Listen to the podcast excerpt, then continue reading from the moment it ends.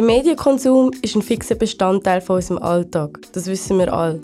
Ob in den sozialen Medien oder im Wartezimmer, wir sind öffentlichen Bilder und Text ständig ausgesetzt. Als Spiegel von einer Gesellschaft gewertet, werfen einige publike Inhalte von heute aber immer noch Fragen von gestern auf. Gerade wenn es um sexistische Messages geht. Mit der Natascha und der Sharon habe ich darum heute zwei Frauen zu Gast, die seit 2019 gemeinsam den Instagram-Account Love Me Gender führen. Dort sammeln sie diverse Darstellungen von Frauen und Männern im öffentlichen Raum und deuten so wirksam auf sexistische Normen hin. Ein Feed, der zum Denken anregt. Wieso gewisse Rollenbilder der Geschlechter problematisch sind, diskutieren wir jetzt. Das sind Natascha und Sharon. Ich bin die verkältete Kathi. Und du hörst Ode. Ode. Ode. Ode. Ode.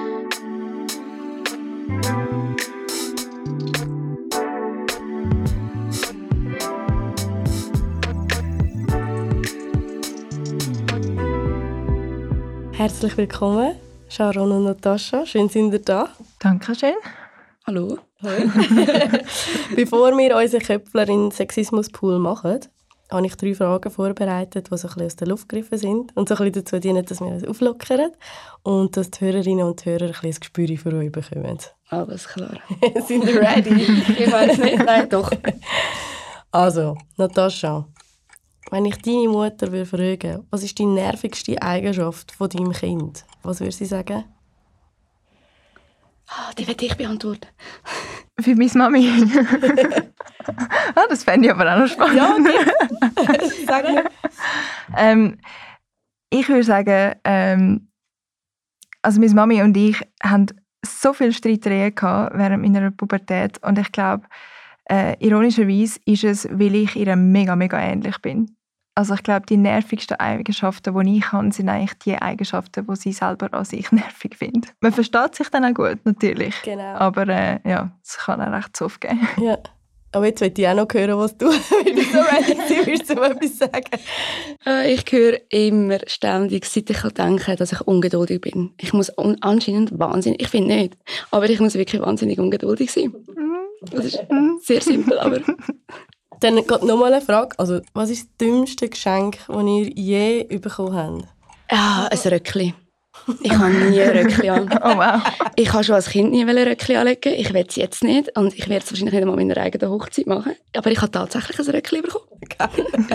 ja, ich habe mich dementsprechend auch gefreut.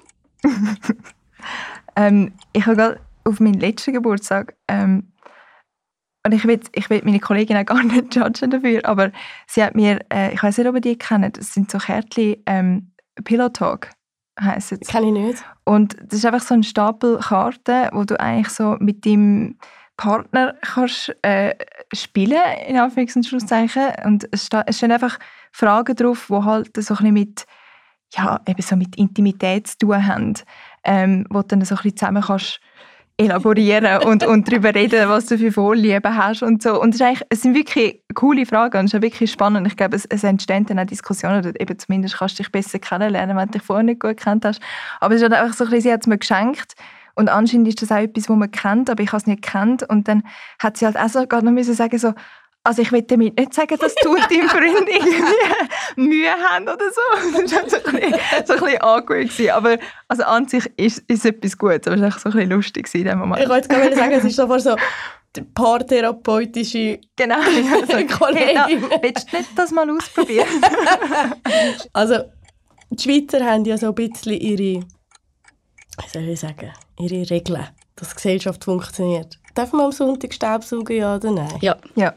Okay. Yes. Ja, weil ich arbeite in der Gastro, ich arbeite einmal am Sonntag. Sonntag ist für mich nicht einfach ein Feiertag, wo ich nichts machen darf. Ich finde das, finde das voll okay. Und ich bin immer ready für eine Diskussion, wenn ich am Sonntag am Staubsaugen bin, falls irgendjemand das Gefühl hat, dass mein Kollege Aber ich versuche schon auch, ich versuche dann einfach einmal leise zu Staubsaugen. Also, ich ja, und nicht mega lang und schon nicht irgendwie am 11 Uhr am Abend oder am 7 Uhr am Morgen. Schon aber, ein bisschen Rücksicht. Aber wenn es gemacht werden muss, dann... Muss, Eben. muss es gemacht werden. das ist wie nach dem 11 Uhr waschen. genau. Ich finde es so lustig, dass du sagst, du bist wie ready für Konfrontation. Weil das kenne ich eben auch. Du bist am Saugen und du meinst, du hörst schon Schritt, weißt Und du bist so ein bisschen, ein bisschen leise. Okay, nein, ist nichts. Es soll nur einer. Komm, test mich. Das zeigt eigentlich auch, dass ich ein bisschen ein schlechtes Gewissen habe, wahrscheinlich. ja, voll. Ja, cool. So viel zum Warm-up. Jetzt Business. Ihr seid da, weil ihr aus meiner Sicht einen wichtigen Instagram-Account führt mit dem Namen Love Me Gender. Könnt ihr uns kurz erzählen, durch was sich euer Content auszeichnet und wie ihr dazu gekommen sind, den Account zu führen? Ähm, ja, also der Account Love Me Gender, ähm, wir posten äh, sexistische Werbungen oder einfach Sexismus, wo mir, dem mir begegnet im Alltag, ähm, machen Fotos davon und posten das eigentlich mehr oder weniger ohne Stellungnahme, mehr oder weniger ohne Kommentar dazu. Ähm, einfach um so ein bisschen aufzuzeigen, dass es immer noch omnipräsent ist in, in unserer Gesellschaft, Kultur. Ähm, und angefangen hat das eigentlich damit, dass ähm, ich weiß nicht, wir beschäftigen uns, also John und ich, wir beschäftigen uns, glaube beide ziemlich viel mit mit so ein feministischen Themen, ähm, haben uns auch in dem so ein gefunden, haben uns haben schon sehr, sehr oft mega lange darüber geredet. Ähm, und ich habe dann auch durch mein Studium und meine Bachelorarbeit, wo auch ähm, so ein feministisch angehaucht war, mich noch mehr damit beschäftigt. Und das war halt auch so ein das, was ich in dem Moment mega spannend gefunden habe. Und irgendwann haben wir dann gefunden, ähm, hey, machen wir doch so einen Account zusammen ähm, mit, mit Sachen, die uns im Alltag immer wieder begegnen und auch sehr nerven ähm, mhm. äh, und schockieren, dass es immer noch gibt aber schon auch möglichst wertefrei. Also es soll ja auch äh, lustig sein und nicht irgendwie mega ernst oder dass man das auch nicht, also wir können das glaube ich auch mit Humor sehen. Ja, ich glaube, das ist auch so ein bisschen natürlich entstanden, je mehr dass man sich damit beschäftigt, ähm, desto mehr kann man es irgendwie auch fast nicht mehr ernst nehmen. Also man muss mhm. glaube ich auch ein bisschen mit Humor nehmen, weil sonst ist es einfach nur noch traurig. Mhm. Ähm, und das ist auch so ein bisschen das Ziel. Wir wollen nicht ähm, eben den Leuten sagen, wie sie, wie sie zu empfinden haben oder, oder irgendwie, es ist auch nicht irgendwie eine politische ähm, Positionierung oder so, sondern wirklich einfach so, hey, look, da, das haben wir heute wieder gesehen und, und dann ist es eigentlich so den Leuten überlassen, was sie darüber denken und was sie damit anfangen wollen. Das ist mir eben auch aufgefallen, also dass ihr weniger mit Kommentaren arbeitet oder mit diesen Captions und, so, und wenn, dann sind sie lustig, sondern mehr mit dem Gesamteindruck, der sich eigentlich über den ganzen Feed dann wie ergibt. Oder? Und das habe ich recht zugänglich gefunden, weil sonst hat man oft so ein bisschen ähm, das aggressive Moment, oder? wenn man jedes so oder alles, was man sieht, so auseinander nimmt.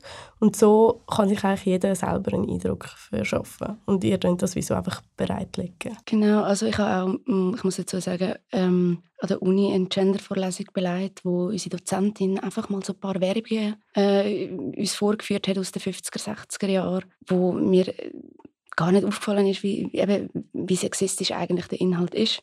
Und ich habe das eine recht schöne Art gefunden von ihr, das so wertefrei einfach mal zu kommunizieren oder uns weiterzugeben. Und ich bin auch froh, dass sie nicht mega Stellung dazu genommen oder das irgendwie total verflucht oder irgendwie, weiß auch nicht. Und, und aus dem eben auch mit dem Gedanken auch das Love Me Gender rein, von wegen das so ein bisschen gleich machen, dass jeder seine eigenen Gedanken dazu dazu haben oder einen eigenen Zugang dazu finden. Mhm. Du hast jetzt gerade Gender Studies erwähnt. Mhm. Ähm, könnt ihr für unsere Hörerinnen und Hörer den Begriff Gender kurz erläutern? Er ist im Deutschen nämlich noch schwer fassbar. Ja, also im Englischen wird ja zwischen Sex und Gender unterschieden und im Deutschen ist das eigentlich Geschlecht und Geschlechtsidentität. Also das eine ist, ähm, man kann es jetzt mal so nennen, das biologische Geschlecht. Ähm, da gibt es aber auch Debatten dazu, ob das überhaupt eben ähm, stimmt so. Und, und Gender oder Geschlechtsidentität ist halt einfach ähm, wie dass man sich identifiziert. Also das Geschlecht, das man einerseits bekommen hat, ähm, wo, wo einem gesagt wurde, du bist jetzt eine Frau oder du bist ein Mann. Und das andere ist, wie identifiziere ich mich, ähm, stimmt das für mich oder ähm, sehe ich mich eher ein bisschen anders? Ja, das wäre eigentlich so ein bisschen einfach gesagt, die Unterscheidung. Und daran anknüpft Sexismus, einfach damit wir so ein bisschen einen Horizont haben, was die ganzen Begriffe anbelangt. Wie wie könnt ihr Sexismus umschreiben oder definieren? Ähm, Sexismus ist eigentlich alles, wo, ähm, wo eine Geschlechtsidentität quasi festigt. Also dass, dass man äh, gewisse Verhaltensweisen oder Charakterzüge oder Vorlieben ähm, auch das Können oder, oder auch Fähigkeiten irgendwie festmacht an einem Geschlecht und das dann auch so kommuniziert gegen aussen. Also vor allem auch so das Reproduzieren, das resultiert in so Stereotypen. Und man dann hat also eben Geschlechterstereotypen und das Reproduzieren dann halt von diesen Stereotypen. Also eben, ähm, die Frau kann nicht einparken, mhm. der Mann kann nicht brüllen, halt so das Übliche. Also das, was wir ja unter Umständen oder viel einfach auch als normal und wahr auch so aufnehmen. Ja. Und gar nicht hinterfragen. Also so wirklich ganz alltägliche Sachen. Gut, ja, zu dem werden wir nochmal kommen. Wo begegnet ihr solchen sexistischen Inhalten ganz grundsätzlich? In der Werbung. Werbung ist recht ein grosses Thema, aber wahrscheinlich eben, weil es auch Werbung ist und es halt, äh, wird oft mit dem konfrontiert. Mhm. Aber ich finde auch, also auch in meiner Familie kommen manchmal Aussagen, wo ich denke, so, also eigentlich so ein bisschen überall. Ja, also es gibt auch, ähm, es gibt auch viele so Bücher, wo, wo genau mit so Stereotypen spielen oder auch viel Witz ähm, basieren auf Stereotypen. Viel Witz sind sexistisch.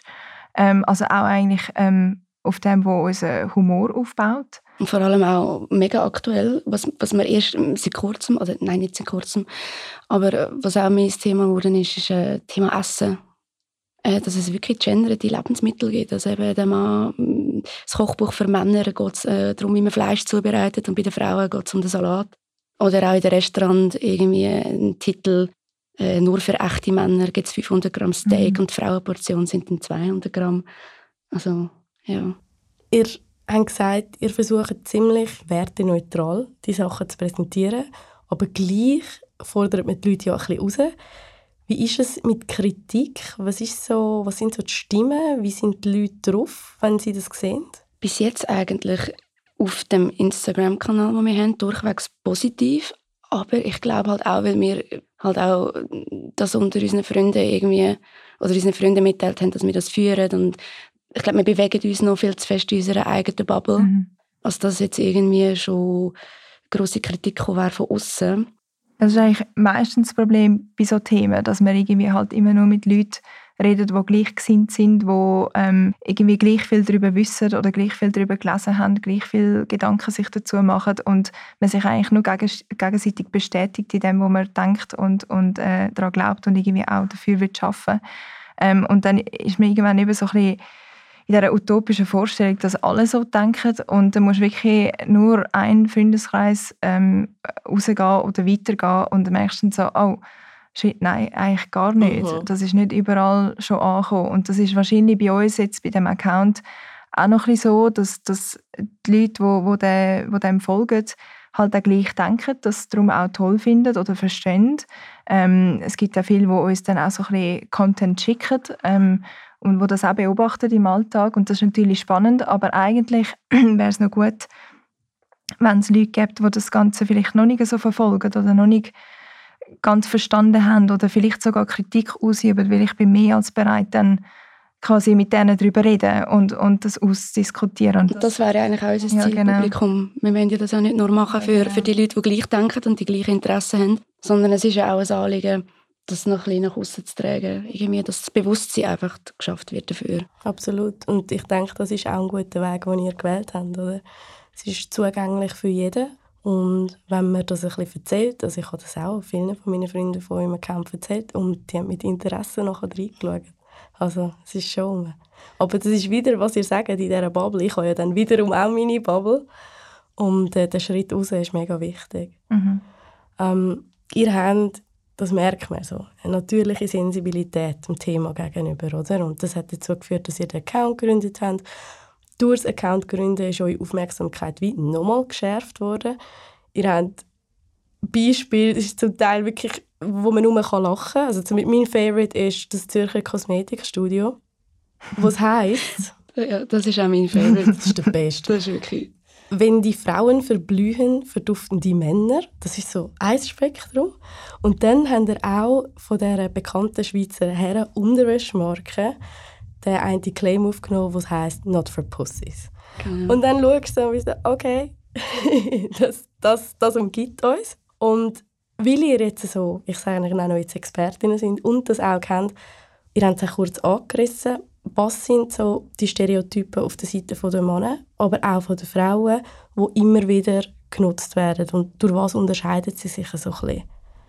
Also an dieser Stelle finde ich es noch schnell wichtig zu sagen, dass wir uns schon auch, also wir machen nicht nur, wir wollen nicht nur sexistische Sachen aufdecken auf der Frauenseite, sondern auch auf der Mannenseite. Also es ist überhaupt nicht nur, es geht nicht nur um Frauen und die armen Frauen, sondern es soll ausgleichen sein. Was mir aufgefallen ist, es, es, sind, es sind immer noch die, die Sachen, wo, wo, wo man glaube schon seit Ewigkeiten kennt. Eine starke Mann, schwache Frau, es geht viel um die Schönheit von der Frau. Es geht um die Männlichkeit vom Mann im Sinne von das Übermännliche. Also es lenkt nicht einfach nur Mann zu sein, sondern als Mann musst du Fleisch essen, als Mann hast du ein schnelles Auto.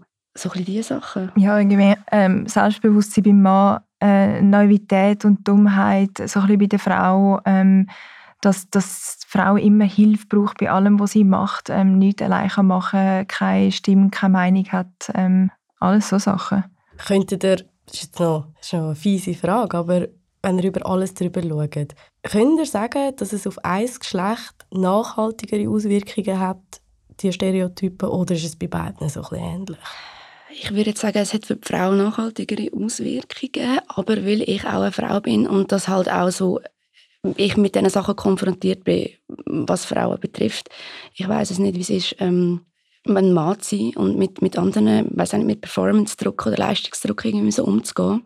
Darum finde ich es ein bisschen gewagt, da einen Schluss zu ziehen. Ich weiß nicht, was du dazu meinst. Also alles das, was eigentlich so eine Frau, also so die Idealvorstellung von einer Frau ausmacht, ähm, hindert die Frau eigentlich daran, so ein bisschen autonom zu sein und, und auch im, also beruflich etwas zu erreichen, also Karriere zu machen. Eben halt so, wenn man, wenn man irgendwie vorlaut ist als Frau oder so ihre Meinung äußert, dann gibt es viele, die dann finden, so, ah, was, was will jetzt die genau? Und dann bist halt, ähm, ziehst du dich eher ein bisschen zurück und, und glaubst ein bisschen weniger an dich und verfolgst nicht so grosse Träume oder Ziele, wie, wie vielleicht ein Mann kann, der halt damit aufgewachsen ist.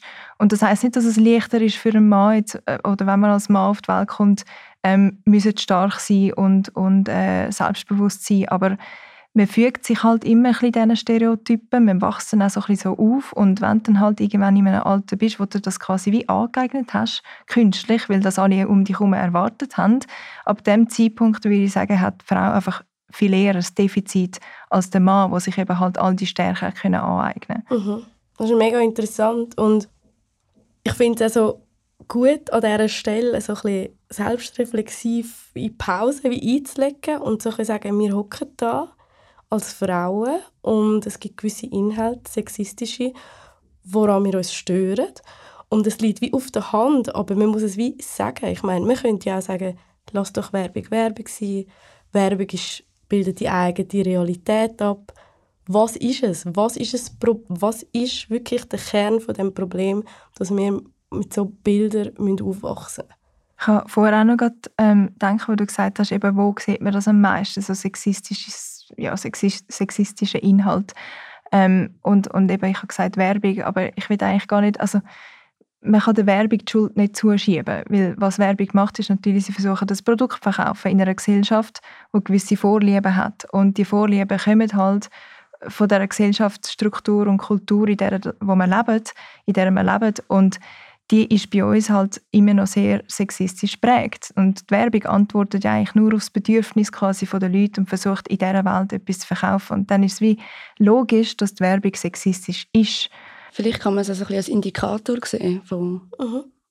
von dem Ganzen, was eigentlich um uns herum passiert. Also, ja, genau, mhm. genau. Und man kann, man kann es der Werbung auch nicht vorwerfen. Man kann nicht sagen, hey, du kannst nicht Werbung machen, die politisch korrekt ist, verkaufst halt kein Produkt, aber du, gell, bist, bist wenigstens politisch korrekt gewesen. Mhm. Das, ist, das ist halt auch nicht das Ziel ja. der Werbung. Und darum, eben, das Problem liegt, liegt äh, in, der, in der Gesellschaft selber ähm, und, und auch so ein bisschen, ja, wie wir denken, wie wir aufwachsen. Ja, wir sind wie gewissermaßen schon so polt, oder? Für die Muster und Vorurteile und Stereotype, die es gibt. Und es gibt auch zahlreiche Beispiele. Zum Beispiel hat äh, Gillette letztes Jahr eine Werbung herausgegeben, die die ganze MeToo-Debatte aufgenommen hat und so ein bisschen fast edukativ mal angesprochen hat und gefunden, hey, so muss es nicht sein. Aber der Backlash war riesig. Mhm, also es ist eigentlich so. eine gute Sache, mhm. aber die Leute sind oftmals auch nicht ready. Ja, vor allem als halt erfolgreiches, grosses Unternehmen ist es viel schwieriger, irgendwie so eine 180-Grad-Wende zu machen und dann zu finden, hey, wir wollen jetzt so ein eine andere Message senden, wir versuchen jetzt mal wir versuchen ein einen anderen Content, weil du halt viel mehr zu verlieren hast. Aber ich glaube, so ein bisschen die neueren ähm, Produkte, die jetzt auf den Markt kommen, sprechen das durchaus an. Also die sind auch praktisch eigentlich ähm, sexismusfrei, wo, wo dann gar nicht auf so Sachen anspielen, sondern, sondern ganz anders Werbung machen. Das geht schon auch. Was man natürlich kann sagen ist, dass Werbung schon eigentlich die Verantwortung ein bisschen hat, finde ich. Dass man nicht einfach kann sagen kann, hey, ähm, das ist nicht unser Job und wir machen, was wir wollen und solange es uns gut geht, ist gut, sondern äh, sie wissen ja, oder die Werbung weiß ja, was sie für einen Impact hat auf, auf die Menschen und, und wie sie ähm, wie sie denken und wie sie alles so ein bisschen sehen und werten. Und nicht nur auf, auf ähm, erwachsene Leute, die sich vielleicht schon eine Meinung gebildet haben, sondern auch auf Kinder, die das sehen. Absolut. Ähm, und, und dort muss man sich schon einfach auch überlegen, hey, was, was stelle ich da eigentlich an? Was, was, was löse ich da aus mit dem? Genau. Also ich glaube, das ist eben wirklich auch wichtig, dass man sagt, dass es Realitäten von realen Menschen wie betrifft oder, oder beeinflussen kann. Ich habe so ein eine Beobachtung und ich frage mich, ob ihr die teilt. Also ich glaube, dass kritische Stimmen zahlreicher geworden sind, lauter geworden sind und aus eurer Sicht, was glaubt ihr, an was könnte das liegen? Ich glaube, es hat auch so ein bisschen mit dem Zeitalter von Social Media zu tun, wo nicht nur ähm, so Filmstars auf Twitter oder oder was weiß ich, Politiker, wo, wo man kennt, ähm, ihre Meinung können äußern, sondern halt auch viele Influencer, wo, wo dadurch entstanden sind, wo mittlerweile auch sehr, sehr viele Leute erreichen, aber irgendwie als Person ein bisschen näher bei den Leuten sind und, und halt auch so, sich im Alltag zeigen und so, ähm, dass es dort halt einfach viel mehr Leute gibt, wo, wo eine Stimme haben, als vielleicht früher der Fall war. Und dass, dass ähm, eine andere Form von Meinungsfreiheit gibt, wo, wo nicht mehr ganz so äh, strikt kontrolliert ist, wie es vielleicht mal war. Dass eben nur die grossen, ähm, erfolgreichen Leute etwas können sagen sondern dass jede Stimme, oder zumindest habe ich das Gefühl, jede Stimme immer mehr zählt und dass die Leute eben auch auf das hören. Wir haben es jetzt vom Einfluss der Leute, die sie haben auf die medialen Inhalte und ich würde jetzt einfach nochmal gerne zurück zu dem Szenario, wenn die medialen Inhalte eben Auswirkungen auf den Einzelnen haben. Ich frage mich und ich frage euch, wie ist das, wenn ihr so ein bisschen auf eure Erwachsenwerdung und Frauwerdung zurückschaut? Hat es Moment, wo ihr sagt, hey, das hat mir jetzt wie gar niemand irgendwie gesagt, dass ich das so oder so soll machen soll, sondern ich bin einfach davon ausgegangen, so ist es, weil es mir von außen so vermittelt wurde. Nicht von einer Person, eben einfach von den Medien, sei es jetzt irgendwie Videoclips oder Werbung oder whatever. Gibt es so etwas, wo ihr wie eine Lehrstelle findet und sagt, wo ist das überhaupt gekommen? Weil ich habe mir das überlegt und denkt, ich hatte zum Beispiel keine Mami, die mich dazu erzogen hat, dass ich möglichst erfolgreich bin, drin Männern zu gefallen. So. Mhm. Und die ganze Idee von Sexiness, wie ich sie einsetze, was möglichst sexy ist und so, das ist von mir wirklich von außen gekommen. Das ist so von den Medien, die ich konsumiert habe, eben Videoclips habe ich schon erwähnt, aber das war wie so etwas, gewesen, wo ich wusste, ah, okay, so musst du tanzen und so musst du schauen und so musst du... Und dann hast du so ein bisschen eine Idee. Habt ihr so ein bisschen auch so etwas? Also ich glaube ganz viele Sachen, mhm. wo wahrscheinlich äh, unterbewusst äh, aufgenommen worden sind über, über all die Jahre oder über die ganze Jugend. Ich könnte jetzt, ich weiß jetzt kein Beispiel, wo ich kann sagen, okay, ja, das ist mir im Nachhinein mega klar geworden, dass das jetzt der Auslöser war. Ähm, aber ich bin mir sicher, dass ich auch, ich will jetzt nicht sagen Opfer davon geworden bin, aber schon auch so ein bisschen geformt worden bin mhm. durch die äußeren Einflüsse. Also es muss ja so sein, sonst wäre ich auch weiß auch nicht, äh, sehr, sehr außergewöhnlich und das bin ich glaube nicht. Wie denn? Wie denn genau? Was wäre denn außergewöhnlich? Ja.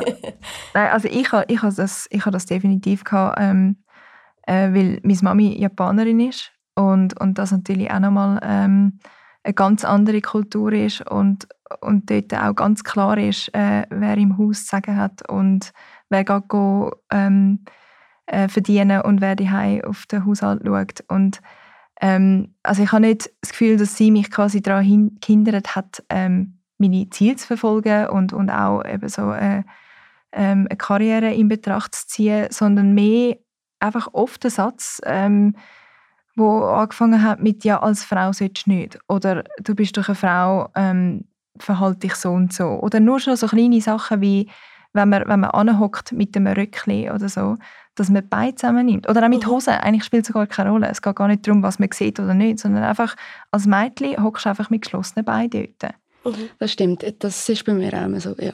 Oder? Das ist, ja, das, und, ist, das ist mega prägnant gewesen, stimmt. Und das sagst ja nicht, das sagst ja bei Buben nicht, hey, als Bub sollst du deine Beine spreizen, weil du bist ein Mann. ja. das, das passiert nicht, aber auf der anderen Seite halt schon. So, hey, du solltest ein bisschen eleganter hocken und... Benimm dich mal wie eine Lady. Ja, genau. genau. Also wenn du sagst, dass das bei dir so ein bisschen daheim schon thematisiert wurde, was ja bei mir nicht der Fall ist, würdest du dann fast sagen, dass die Außenwelt ähm, dir wie fast vermittelt hat, eben so muss es wie nicht sein? Kann es fast sein, dass es wie einen anderen Effekt gehabt hat? Ja, aber erst sehr spät. Und ich muss sagen, der Impact, was es auf mich gehabt hat, der stört mich auch nicht mega fest.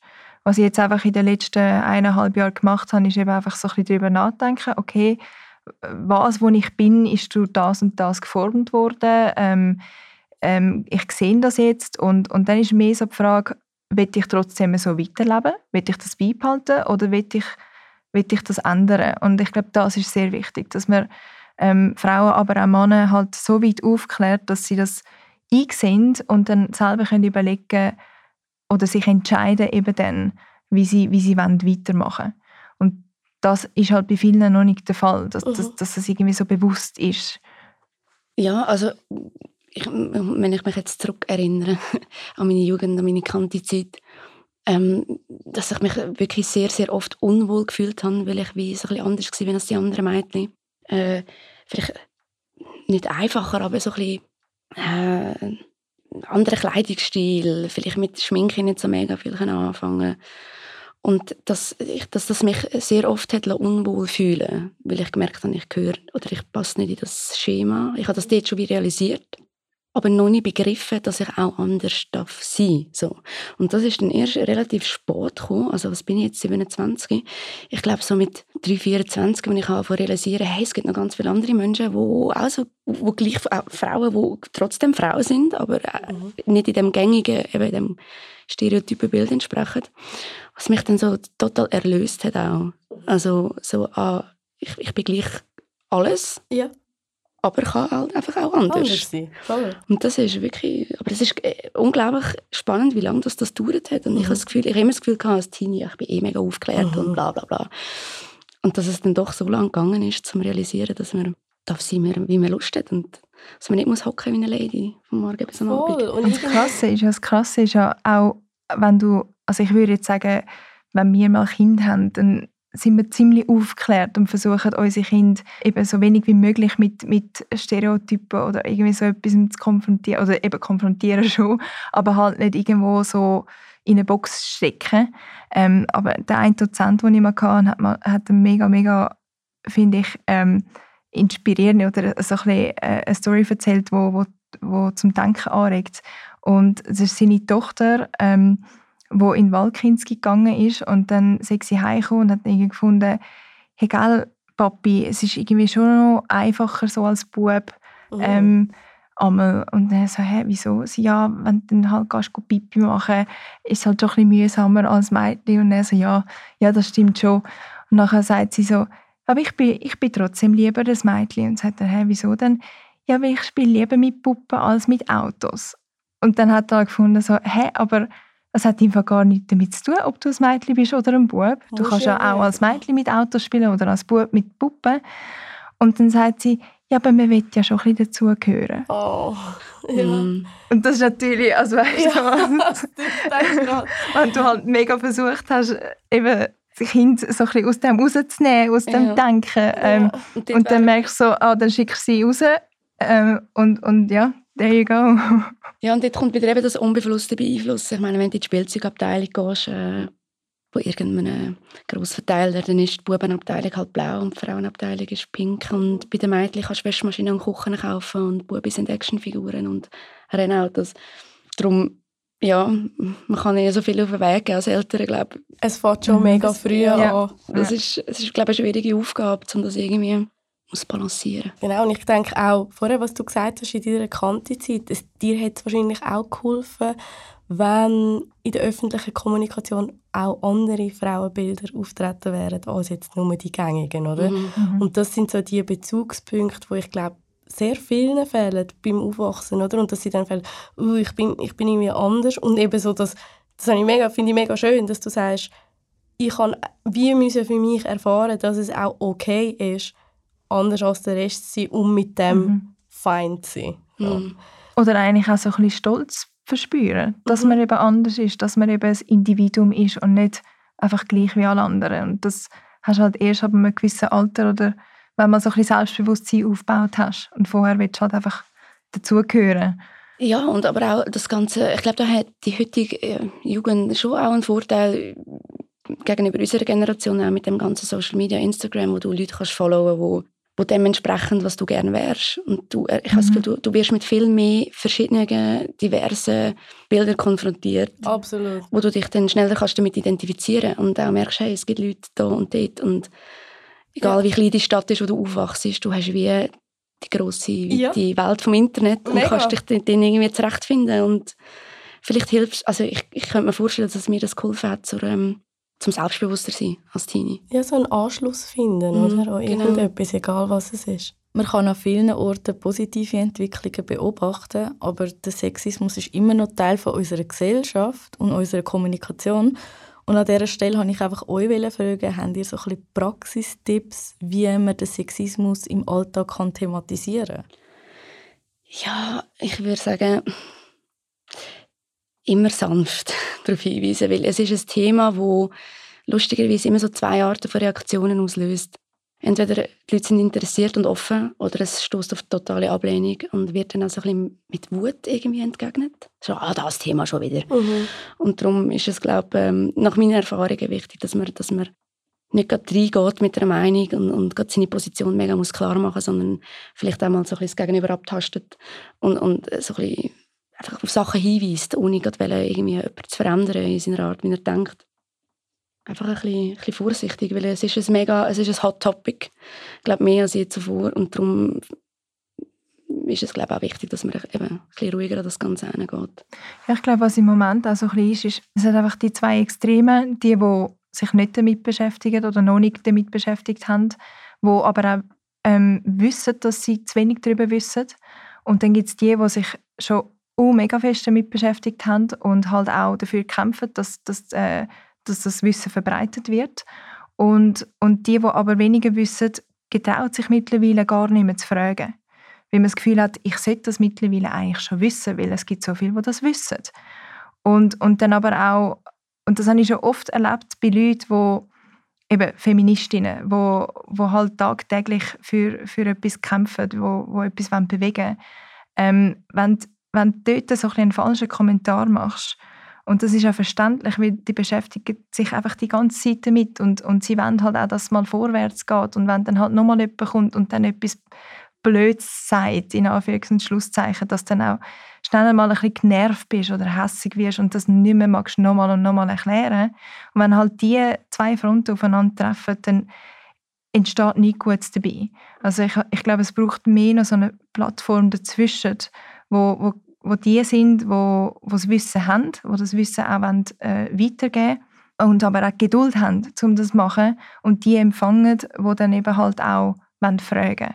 Und denen auch so ein bisschen die Plattform geben, wo man darf nicht wissen und nicht daraus kommen. Oder vielleicht sogar eine Meinung hat, die dem würde widersprechen. Und dass man dann nicht einfach so anfängt, die Leute angreifen, sondern einfach sagt, okay, das ist jetzt nicht eine Meinung, die ich will vertreten will, aber erklär doch mal, warum du so denkst. Mhm. Und das gibt es, glaube ich, momentan noch ein bisschen zu wenig. Oder zumindest weiß ich nicht davon, also wo, wo es das gibt. Ich finde, du hast äh, Geduld gesagt. Ich finde, Geduld ist wirklich wichtig. Also ich sehe das, was ihr gesagt habt, tatsächlich umgesetzt in eurem Account. Ihr ermöglicht den sanften Einstieg und ermöglicht die Berührungspunkte. Und ich denke, wenn sich jemand jetzt an euch wenden und euch schreibt, dann würdet ihr euch auf den Dialog einlassen. Absolut. Ja. Absolut. Auf jeden Fall, ja. Schön. Also, wenn ihr Fragen habt, müsst ihr Einfach schreiben. wisst ihr, wenn ihr euch müsst wenden müsst. Genau. Hey, ja, dann wären wir eigentlich schon am Ende. Ihr zwei. Mega cool. Ja. Danke Ja, vielmals. mega cool. Mega cool, wenn sie von Anfang an Motti waren und haben. Das ist voll gut. Ich freue mich mega. Also, Hörerinnen und Hörer da außen, wenn ihr irgendwelche Erfahrungen gemacht habt, wo ihr rückblickend sagt, hey, das hat mich von außen beeinflusst, das war irgendeine Werbung oder Musik oder wie bei mir Videoclips, whatever, wo mir so in der Entwicklung etwas vermittelt haben, dann schreibt uns doch auf contact at oddpodcast.com. Es ist krass, ich muss jedes Mal immer die E-Mail-Adresse ablesen. ich kann es einfach nicht merken. Nein. Ja. Ich wäre aber gleich. Dann wünsche ich euch einen schönen Abend. Gleichfalls. Danke, gleichfalls. Ciao. Ciao. Ciao.